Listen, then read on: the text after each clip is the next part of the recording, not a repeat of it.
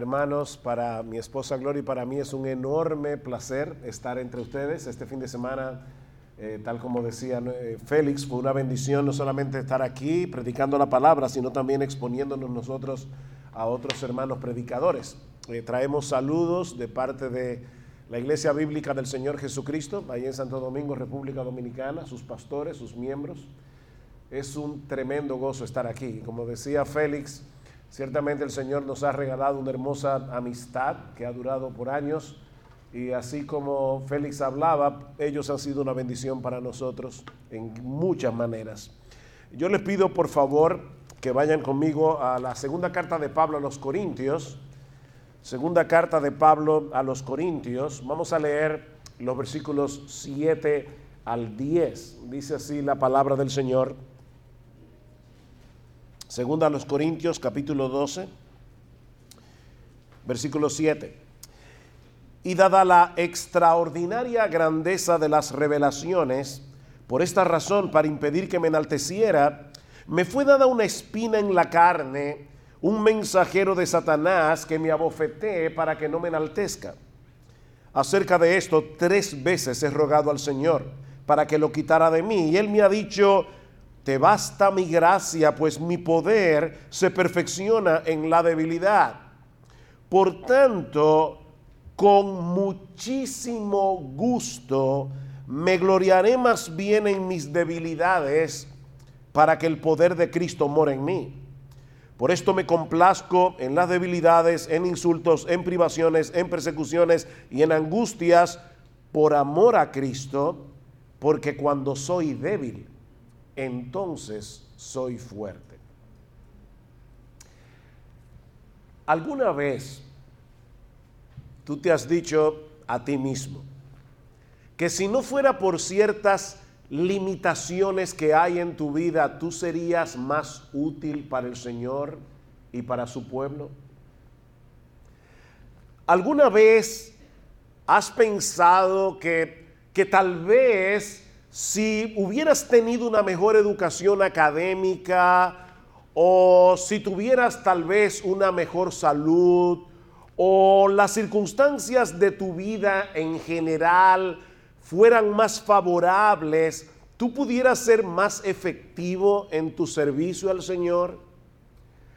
Esa forma de pensar es alimentada por un mundo que tiende a admirar a esos individuos que a pesar de muchas dificultades logran hacer grandes cosas, descansando únicamente en sus capacidades, descansando únicamente en su determinación.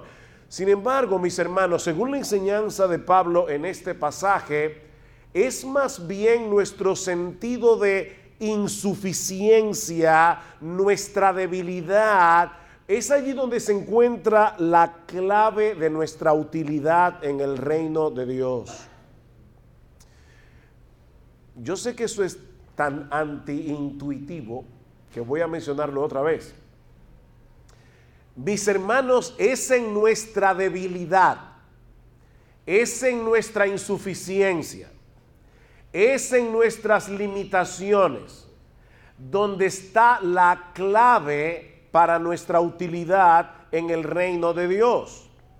Y Pablo está contrastando aquí su ministerio con el de los falsos maestros. Ellos se gloriaban en, sus experiencias extraordinarias. Pablo se gloriaba en su debilidad. Y, no porque no tuviera un as debajo de la manga que él pudiera mostrar. O sea, Pablo pudiera haber dicho, en medio de esos hombres que se gloriaban en que hacían milagros, en que hacían cosas sorprendentes, Pablo hubiera podido decir, ah, pero espérese, si vamos a hablar de experiencias, resulta que Dios me permitió visitar el tercer cielo. ¿Hay alguien aquí que se pueda comparar conmigo? Sin embargo, Pablo dice aquí Dios me dio esa experiencia extraordinaria, pero no me permitió contar lo que yo vi allá. Y hay personas hoy que escriben libros y hacen películas, yo visité el cielo, y se hacen famosísimos. Pero Pablo dice, no, no, a mí Dios no me permitió compartir lo que yo escuché, Dios no me permitió compartir lo que yo experimenté en ese lugar. La única razón por la que Pablo menciona esa extraña, inusual visita al tercer cielo es para poner en contexto el aguijón que Dios le dio para que no se enalteciera. De hecho, esta experiencia había sucedido 14 años atrás y Pablo nunca la había mencionado. De no haber sido por el ataque de los falsos maestros, mis hermanos, nunca nos habríamos enterado que Pablo tuvo una extraña visita al tercer cielo. Así que cuidado, mis hermanos amados, no evalúen un ministerio por las cosas extraordinarias que un hombre pueda hacer. De hecho, el mismo Señor Jesucristo nos advierte en Mateo capítulo 7, versículo 22, que en el día del juicio muchos llegarán allí descansando en experiencias extraordinarias, pensando que ese será su aval para demostrar que ellos eran verdaderos creyentes. Y Cristo dice, no todo el que me dice Señor, Señor, entrará en el reino de los cielos, sino el que hace la voluntad de mi Padre que está en los cielos. Muchos me dirán en aquel día, Señor, Señor, no profetizamos en tu nombre y en tu nombre echamos fuera demonios y en tu nombre hicimos muchos milagros y entonces les declararé, yo nunca os conozco sí apartados de mí, hacedores de maldad. Ni cuando estaban profetizando, ni cuando estaban sacando fuera demonios, ni cuando supuestamente estaban haciendo milagros, ellos no eran del Señor. Así que hermanos, no descansen en esas cosas para creer que un hombre es de Dios. Porque eso no evidencia nada. Y eso es precisamente lo que Pablo nos está diciendo aquí. Y hay al menos tres grandes lecciones que podemos aprender de este pasaje que yo espero que sean de mucha utilidad, de mucha bendición. Para esta iglesia que Dios ha usado para enviar a muchos a plantar iglesias en otros lugares. Quiere el Señor bendecir a cada uno de ustedes en esta mañana con estas tres enseñanzas del pasaje. Y la primera enseñanza es que las debilidades y limitaciones vienen de parte de Dios para nuestro bien.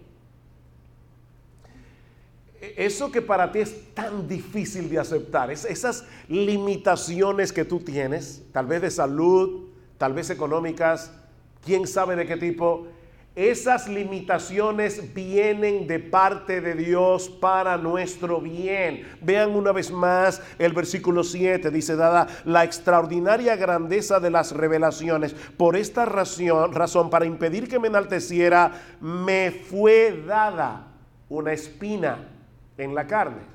Me fue dada por quién? Evidentemente por el Señor aunque de alguna manera Satanás estuvo envuelto en esta prueba, el diablo no podía ser la causa final de esta aflicción, de este aguijón de Pablo, porque él mismo dice que el propósito era que no se enalteciera. Y créame, a Satanás le habría encantado que Pablo se llenara de orgullo. Así que evidentemente e, el autor final de este aguijón no era Satanás. El autor final de este aguijón era Dios mismo. Ahora, ¿qué era este aguijón en la carne? Bueno, esto es facilísimo de responder, no tengo la menor idea. Y, yo creo que Pablo a propósito no fue específico y no nos pongamos a especular ¿verdad? Ser bíblico es hablar donde la Biblia habla y es callar donde la Biblia calla. Es mejor no especular, pero es probable que Pablo no fuera tan específico para que cada uno de nosotros pudiera identificarse con él en nuestro aguijón. Cada uno de nosotros tiene su propio aguijón. Y como no sabemos cuál era el de Pablo, podemos identificarnos con su sentimiento. Ahora, es obvio, mis hermanos, que se trataba de una aflicción muy severa, porque si hay algo que no podemos decir del apóstol Pablo es que era un hombre ñoño. ¿Se usa esa expresión aquí? Ese tipo de persona que, que todo se lo encuentra súper difícil. No es obvio que no, porque en el capítulo 11 Pablo nos da su currículum de sufrimientos. Y ahí sí que nadie se le iguala. Vean el versículo 24 del capítulo 11, el capítulo anterior, Pablo dice, cinco veces he recibido de los judíos 39 azotes, tres veces he sido golpeado con varas, una vez fui apedreado, tres veces naufragué y he pasado una noche y un día en lo profundo, con frecuencia en viajes, en peligros de ríos peligros de salteadores, peligros de mis compatriotas, peligros de los gentiles, peligros en la ciudad, peligros en el desierto, peligros en el mar, peligros entre falsos hermanos, en trabajos y fatigas, en muchas noches de desvelos, en hambre, sed, con frecuencia sin comida, en frío y desnudez. Y por si todo fuera poco, sobre mí se agolpa cada día la preocupación por todas las iglesias. ¿Alguien tiene un mejor currículum aquí? Cuánto sufrimiento. Pablo no era un hombre ñoño. Sin embargo, esta espina en la carne parecía sobrepasar todo lo demás. Tanto así que Pablo le había pedido al Señor, le había rogado al Señor, por favor Señor, quítame este aguijón. De hecho, en el versículo 7 dice que le fue enviado un mensajero de Satanás que lo abofeté.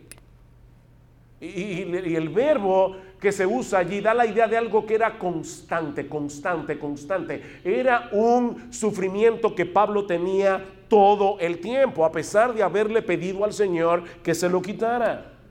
Y de paso, este pasaje nos enseña que no es incorrecto orar al Señor que nos libre de una aflicción en particular. ¿Está alguno afligido?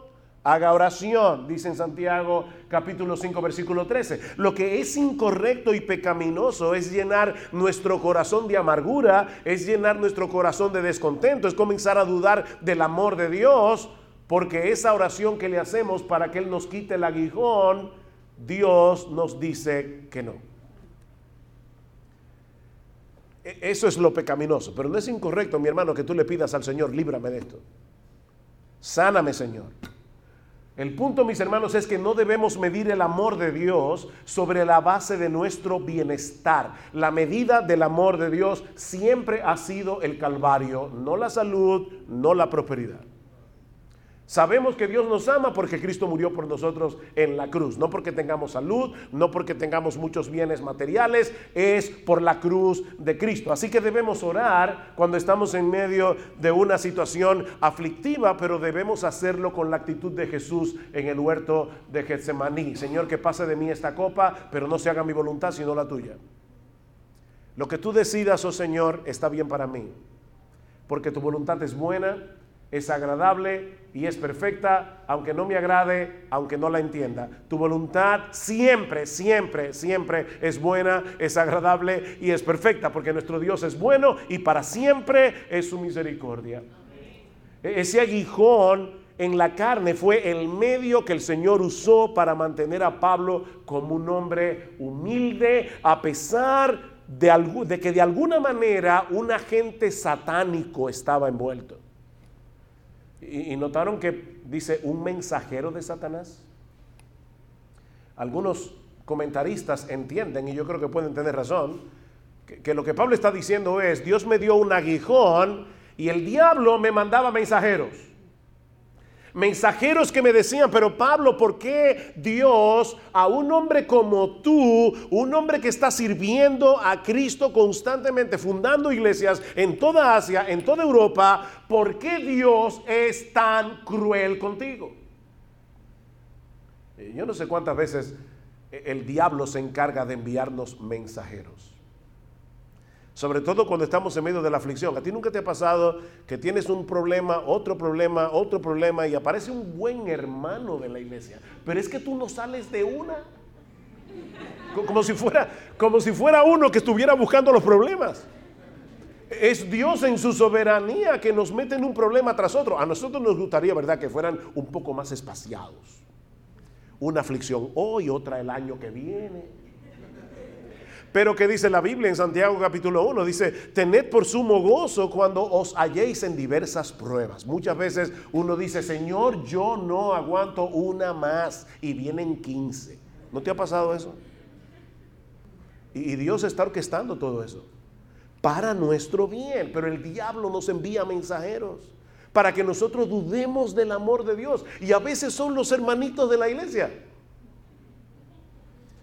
Nuestro Dios es soberano, mis hermanos, y Él tiene control sobre todas las cosas, incluyendo el ataque del enemigo de nuestras almas, incluyendo el hecho de que otros pequen contra nosotros. Dios está en control.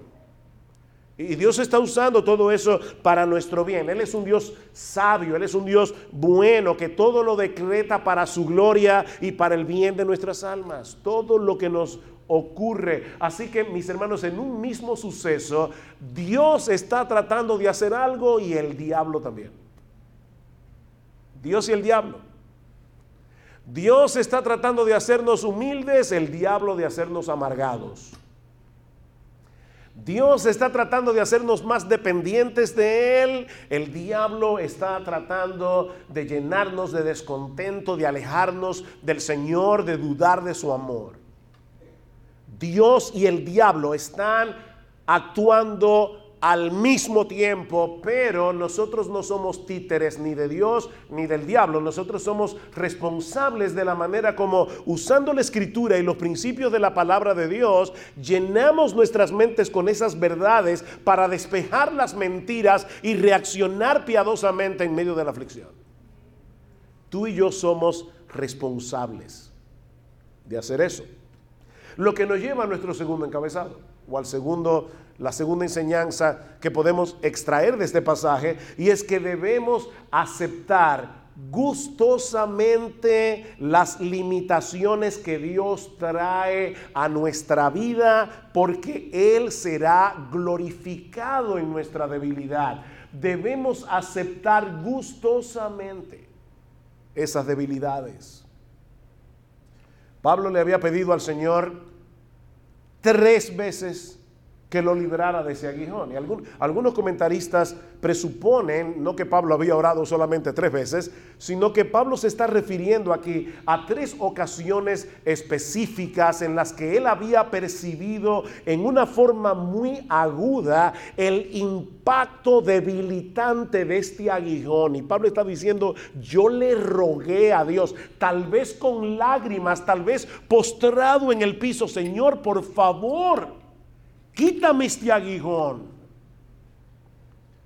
Pero al igual como sucedió con el Señor en el huerto de Getsemaní, Dios respondió esa oración fortaleciéndolo, no librándolo.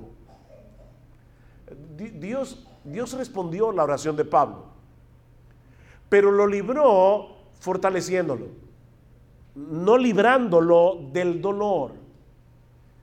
Tenemos una idea similar en el capítulo 1 de la carta. Pablo, Pablo comienza la segunda carta a los Corintios diciendo que al Dios, alabando al Dios y Padre de nuestro Señor Jesucristo, Padre de misericordias, Dios de toda consolación, el cual nos consuela en todas nuestras tribulaciones, para que podamos también nosotros consolar a los que están en cualquier tribulación por medio de la consolación con que nosotros somos consolados por Dios. Y aquí yo tengo que hacer una nota exegética. La palabra consolación es la traducción de la palabra griega que Pablo está usando aquí, pero no significa el tipo de alivio que algunos de nosotros conecta con la palabra consuelo. O sea, nosotros solemos pensar, bueno, fui consolado y eso quiere decir fui aliviado o Dios redujo mi dolor. Pero como bien señala John Stott, esta palabra más bien significa una renovación de la fuerza a través del aliento. Es, es, reforzarme para seguir caminando, para seguir corriendo a pesar del dolor, a través de una palabra de aliento. Esa es, esa es la idea del consuelo. Dice John Stott, Pablo está alabando a Dios por su infinita provisión de fortaleza para ayudarnos a seguir adelante y a levantarnos en toda ocasión. Por, eso es que Pablo dice como el Señor vino a él y noten cómo fue que lo consoló. Pablo, te basta mi gracia. Pablo, mi gracia es suficiente porque mi poder se perfecciona en la debilidad. Spurgeon, en una ocasión, el gran predicador inglés del siglo XIX, iba hacia una iglesia y él comenta que él estaba muy nervioso en el carruaje mientras iba a predicar la palabra. hasta que dice que recordó este pasaje de 2 Corintios 12 y dice, por primera vez vi la ironía del texto y me comencé a reír. Porque Dios está diciendo, Pablo, mi gracia es suficiente. Ahora, hermanos, ¿de qué tamaño es la gracia de Dios? Porque la gracia de Dios es un aspecto del carácter de Dios mismo. No, es, no es una sustancia que Dios nos da, es un aspecto del carácter de Dios. Y Él es un Dios infinitamente poderoso. Y, dice Spurgeon que, él pensó, ¿usted sabe lo que es un guppy? Es un pececito de río, chiquitico así. Es de río, no de mar. Pero es como decirle a un guppy, ¿te basta el agua del océano Atlántico tú necesitas más? O sea, te, basta mi gracia, es, es, suficiente mi gracia, es, es un océano infinito de gracia. Así que Pablo, yo no tengo que quitarte el aguijón.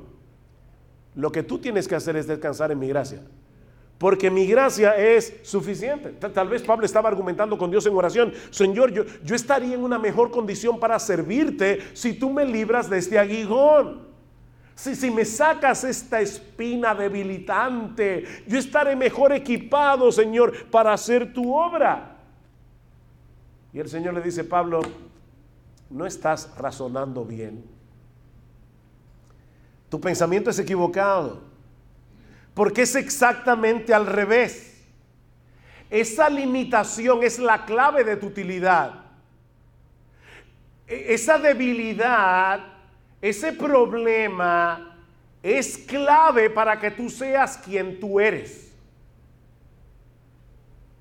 Ahora, debo aclarar que cuando Pablo habla aquí de sus debilidades, él no se está refiriendo a ninguna debilidad moral. O sea, Pablo no está diciendo, soy un lujurioso, soy un envidioso, soy un codicioso, pero no importa, porque la gracia del Señor se perfecciona en mi debilidad. No, no es de ese tipo de debilidad que Pablo está hablando. Noten el texto en el versículo 10. Pablo habla de debilidades, o sea, enfermedades, fragilidad, incapacidad, Pablo habla de insultos, es decir, violencia, insolencia, maltrato, criticismo, ser injustamente condenado por otros. Pablo habla de privaciones, es decir, calamidades, tribulaciones, persecuciones, esa no tenemos que explicarla, angustias, y esta palabra se traduce como falta de espacio. Yo no sé si alguno aquí es claustrofóbico, pero esa es la idea. O sea, cuando tú te sientes que no puedes respirar, que estás con una camisa de fuerza, esas son las angustias. Pablo había abrazado su identidad como un vaso de barro en el que Dios había colocado el tesoro del Evangelio. De, hecho, en, un capítulo anterior, Pablo dice que él predicaba la palabra porque Dios, que mandó que de las tinieblas resplandeciese la luz, es el que resplandeció en nuestros corazones para iluminación del conocimiento de la gloria de Dios en la faz de Jesucristo. Pero, dice en el versículo 7, tenemos este tesoro en vasos de barro. Ven el contraste. Aquí tenemos un, evangelio poderoso, el evangelio que abre nuestros ojos para que nosotros podamos ver la gloria de Dios en la faz de Jesucristo. Y Pablo está diciendo, yo estoy llevando ese evangelio a través de mi predicación, pero nunca pierdo de vista el hecho de que ese tesoro está siendo llevado a través de un vaso de barro para que la excelencia del poder sea de Dios y no nuestra. Es algo glorioso que Dios va llevando al mundo a través de vasos de barro, vasijas quebradas. Miren mis hermanos, Dios no necesita de grandes personalidades, de grandes recursos para alcanzar a los perdidos, sino que Él hace evidente la extraordinaria grandeza de su poder al usar personas comunes y corrientes como tú y como yo. Y así Él se manifiesta su gloria. Ninguno de nosotros tiene la capacidad de hacer la obra de Dios. Ninguno de nosotros puede en su propia fuerza luchar contra el pecado. Ninguno de nosotros. ¿Qué dice Juan capítulo 15, versículo 5? Yo soy la vid, vosotros los pámpanos, separados de mí, ustedes pueden hacer como un 50%. 70%. 95%. Nada.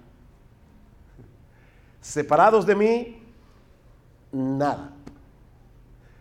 El problema, mis hermanos, es que todos tenemos la tendencia a confiar en nosotros mismos. ¿Y qué hace Dios?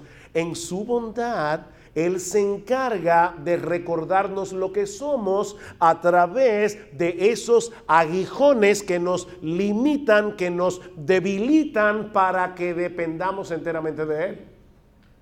De hecho, habíamos citado el capítulo 1 de la carta en 1 Corintios, Pablo dice que cuando ellos estaban en Asia habían perdido la esperanza de salir con vida. De hecho, nosotros mismos ya teníamos sentencia de muerte, y ahora escuchen, a fin de que no confiáramos en nosotros mismos, sino en Dios que resucita de los muertos. Pablo está reconociendo, si no fuera por esas aflicciones que Dios trae a mi vida, yo sería capaz de confiar en mí mismo.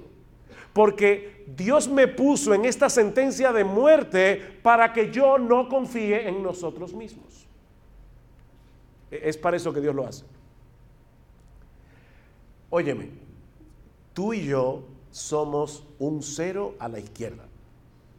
Así que si alguien aquí dice, yo no soy nada, créeme, tú eres más nada que esa nada que tú crees que tú eres. Es que somos nadísima, o sea, nada de nada. El punto no está en decir yo no soy nada, yo no puedo hacer nada.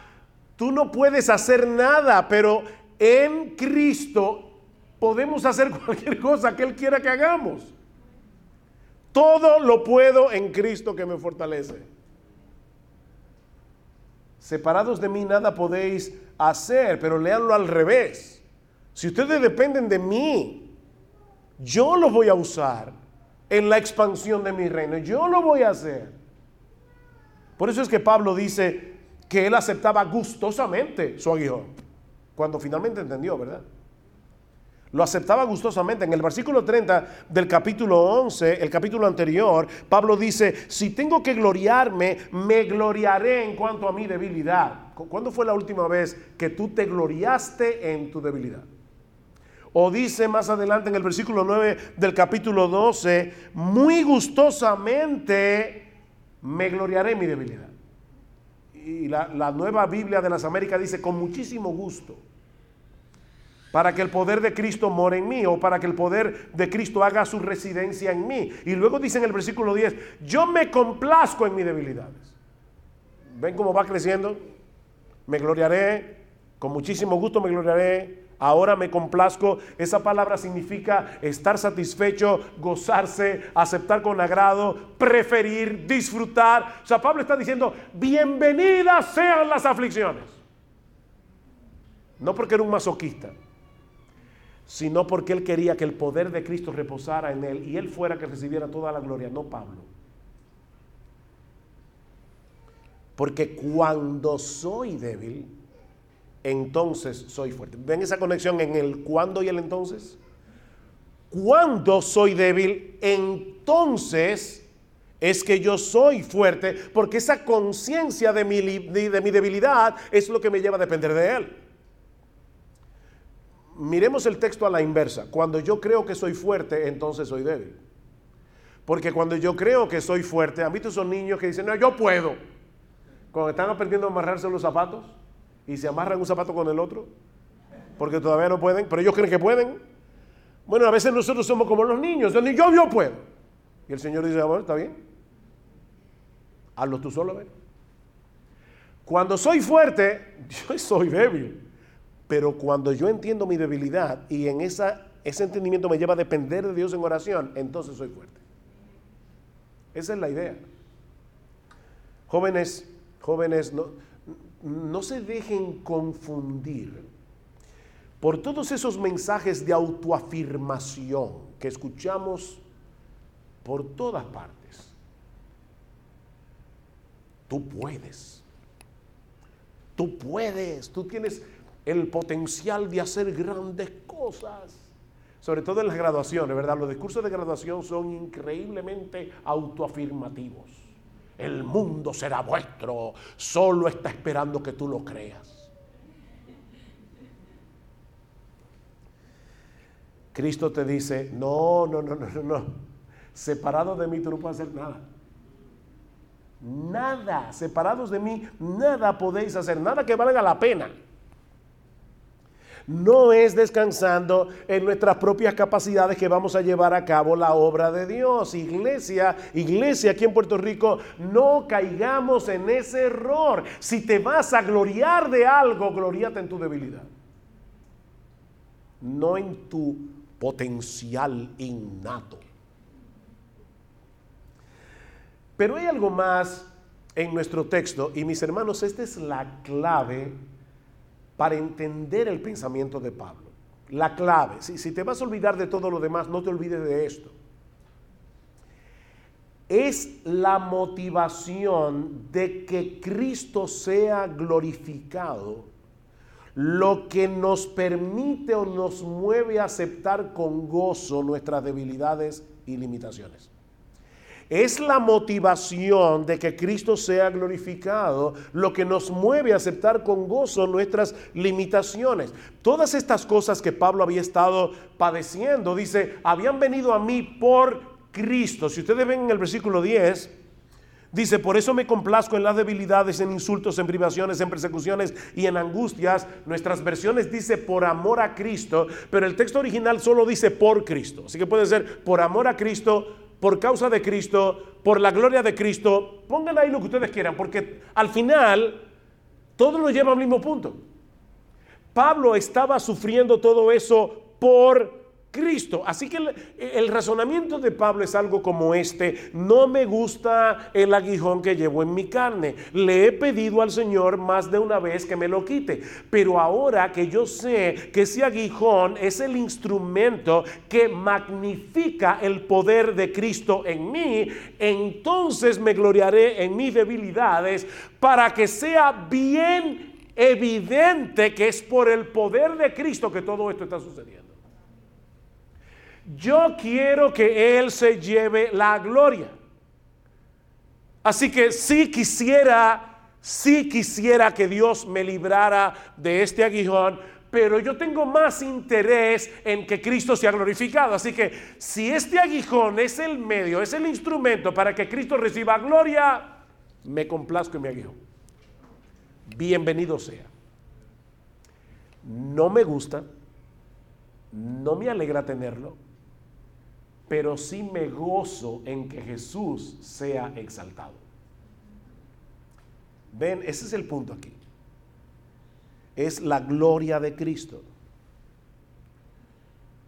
Por la gracia de Dios soy lo que soy, dice Pablo, y su gracia no ha sido en vano para conmigo. Antes yo he trabajado más que todos ellos, pero no yo, sino la gracia de Dios en mí. ¿Qué conciencia? E-, eso es lo que significa la verdadera humildad. La, verdadera humildad no es decir, eh, fulano, tú podrías dar una clase de escuela. No, yo, no, soy un idiota, yo soy un inútil. Y, y, tú piensas que eres humilde por eso. Pero si Dios te ha dado un don, usa el don. Y deja que Dios te use. Pero recuerda que es la gracia de Dios en ti. Humildad no es decir siempre yo no puedo. Humildad es decir, claro, aquí estoy, yo quiero servir en mi iglesia porque yo sé que por la gracia de Dios soy lo que soy. Esa es la verdadera humildad. Nosotros hacemos la obra y Cristo se lleva la gloria. Porque al final de cuentas es su gracia obrando en nosotros y a través de nosotros lo que produce el resultado. Y cuando es el amor a Cristo lo que nos domina y no nuestro amor propio, vamos a reaccionar adecuadamente ante la conciencia de nuestras propias limitaciones, porque Él hará evidente, Dios hará evidente el poder de Cristo en nuestra debilidad. De esa manera Cristo se llevará la gloria. John Piper dice, la más profunda necesidad que tú y yo tenemos en la debilidad y la adversidad no es obtener un alivio rápido, sino una confianza bien cimentada de que las cosas que nos pasan, todo lo que nos pasa, es parte del más grande propósito del universo. ¿Sabes cuál es? Dice Piper, la glorificación de la gracia y el poder de su Hijo. Y esa gracia y ese poder que lo llevaron a la cruz y lo mantuvieron allí hasta que la obra de amor fue consumada. Eso es lo que Dios quiere exaltar en ti. Y por eso te limitó. ¿Tú recuerdas cómo fue que tú te convertiste al Señor? ¿Qué pasó ahí? Bueno, Tú te convertiste al Señor porque te diste cuenta que no podías salvarte a ti mismo. O sea, tú, tú viste tu impotencia para salvarte y eso te llevó a ir a Cristo para que Él te salve. Bueno, así funciona toda la vida cristiana. Así como tú te convertiste cuando viste tu impotencia, Dios te usa cuando ves tu impotencia. Toda la vida cristiana depende de que tú entiendas tu impotencia. Para que Cristo haga su obra. La misma actitud que te llevó a Cristo para ser salvo es la misma que debes mantener día tras día para ser cada vez más santo y cada vez más útil. Ese mismo sentido de dependencia. Por causa del pecado que todavía mora en nosotros, tenemos demasiado orgullo. Todos nosotros somos unos soberbios en recuperación. Tenemos demasiado autodependencia, autonomía. Y Dios tiene que destruirlo, destruirlo, destruirlo. Y la, única forma de destruir eso es a través de las limitaciones, a través de la angustia, a través de la aflicción, a través de las debilidades. Y es por su amor que Él hace eso. Dios se encargará de usar aflicciones limitantes para aplastar nuestra autoconfianza y llevarnos a experimentar la realidad de que Él es capaz de multiplicar las fuerzas del que no tiene ninguna. ¿Oíste eso? O sea, no es necesario que haya un poquito de fuerza para que Él la multiplique. No, no, no. Él es capaz de sacar fuerza donde no hay. Isaías capítulo 40.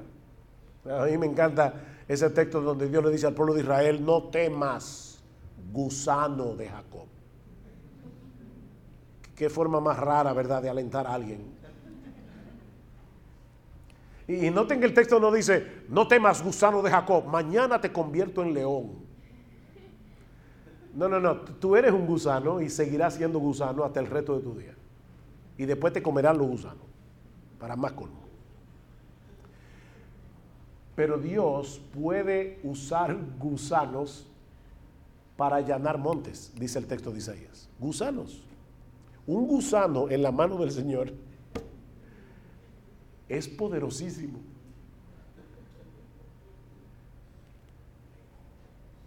Él llama las cosas que no son como si fueran, dice Pablo en Romanos.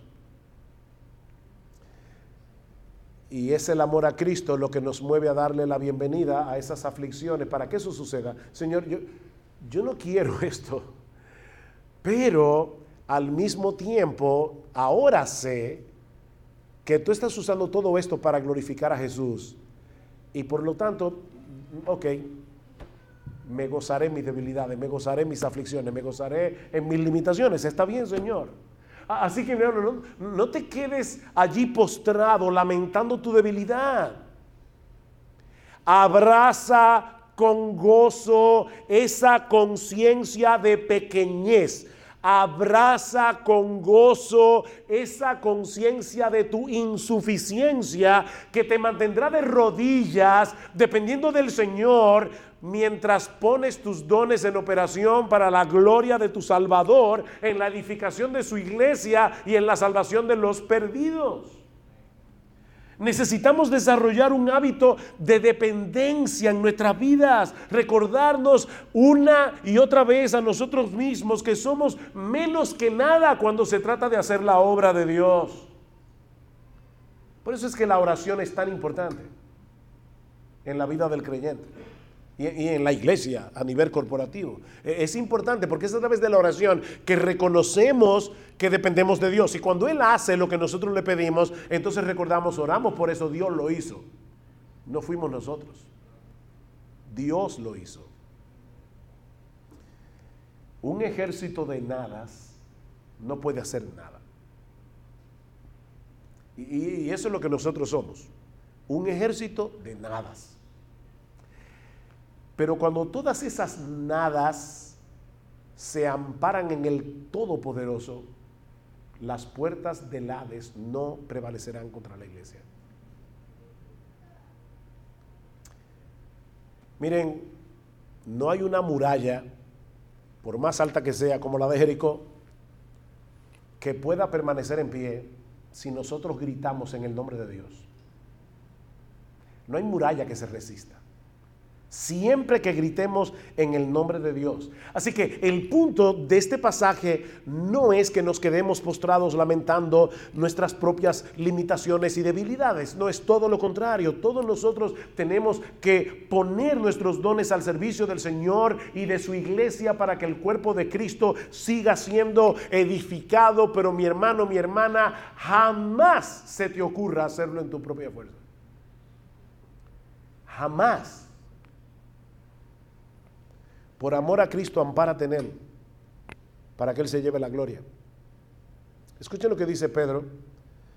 Cada uno según el don que ha recibido, cada uno. Ministrelo a los otros como buenos administradores de la multiforme gracia de Dios. Si alguno habla, hable conforme a las palabras de Dios. Si alguno ministra, ministre conforme al poder que Dios da. Importante eso.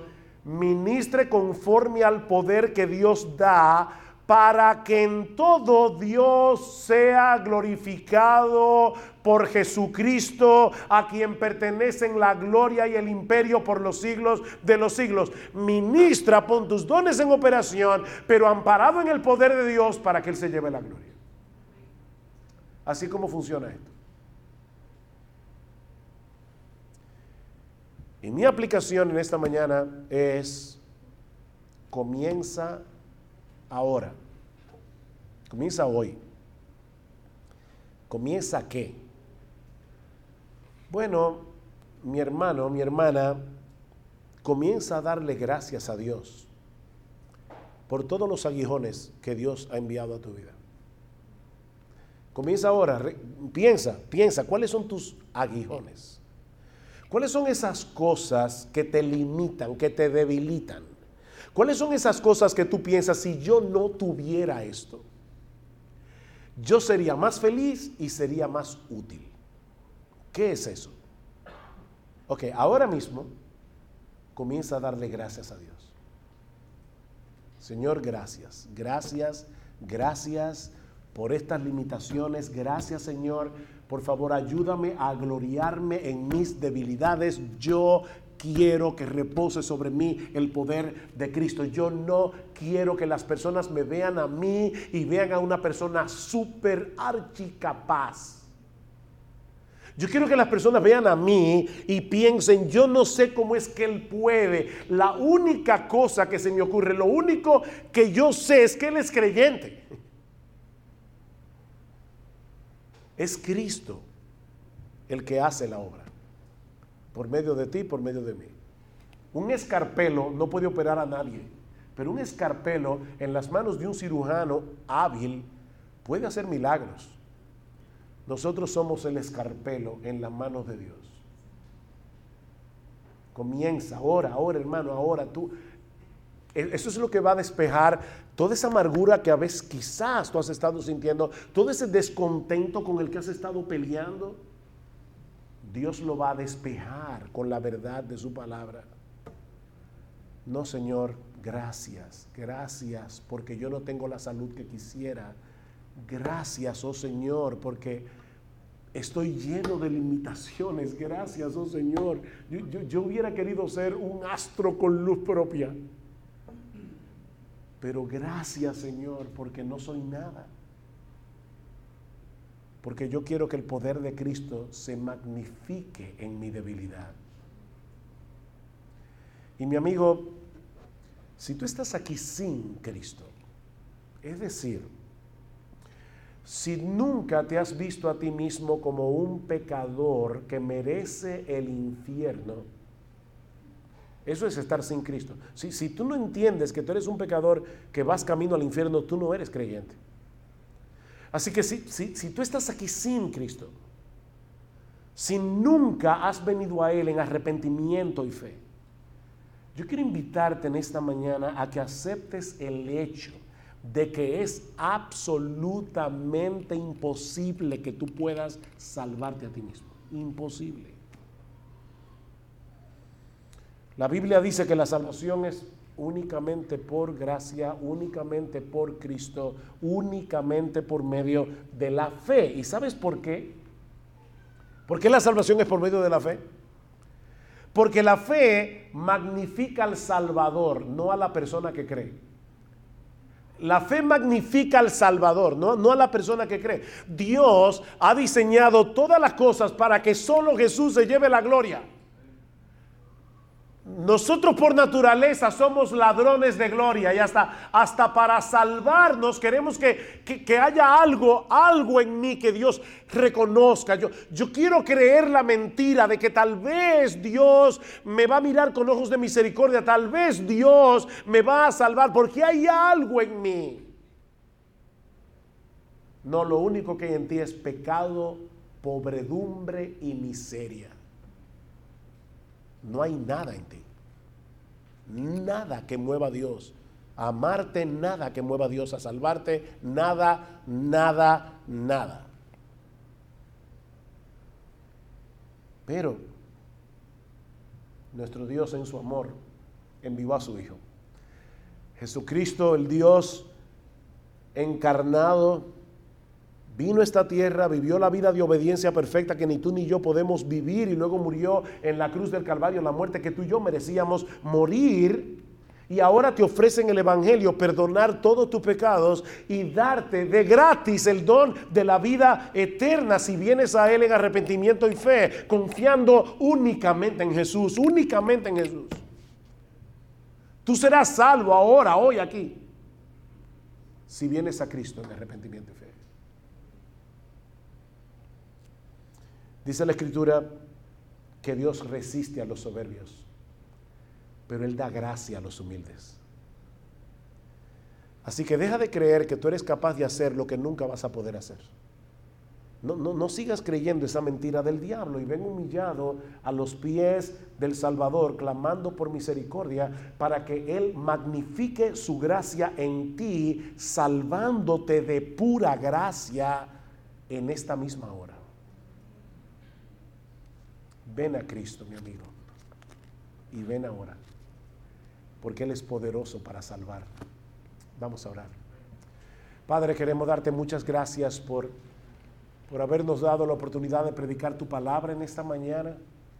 Gracias por recordarnos, oh Señor, que tu poder se perfecciona en nuestra debilidad, que tu gracia es suficiente para nosotros, suficiente para vivir una vida gozosa en medio del dolor, suficiente para servirte en medio de las limitaciones. Ayúdanos, oh Señor, a vivir para tu gloria, descansando únicamente en ti, para que solo Jesús sea exaltado en nuestra vida. Pero Señor, si hay alguno aquí que no te conoce, si hay alguno aquí autoengañado, creyendo que es lo que no es, envía tu espíritu y sálvalo, Señor. Sálvala Oh bendito Rey, haz tu obra en medio de esta iglesia hoy, porque te lo suplicamos en el precioso nombre de Jesús. Amén y amén.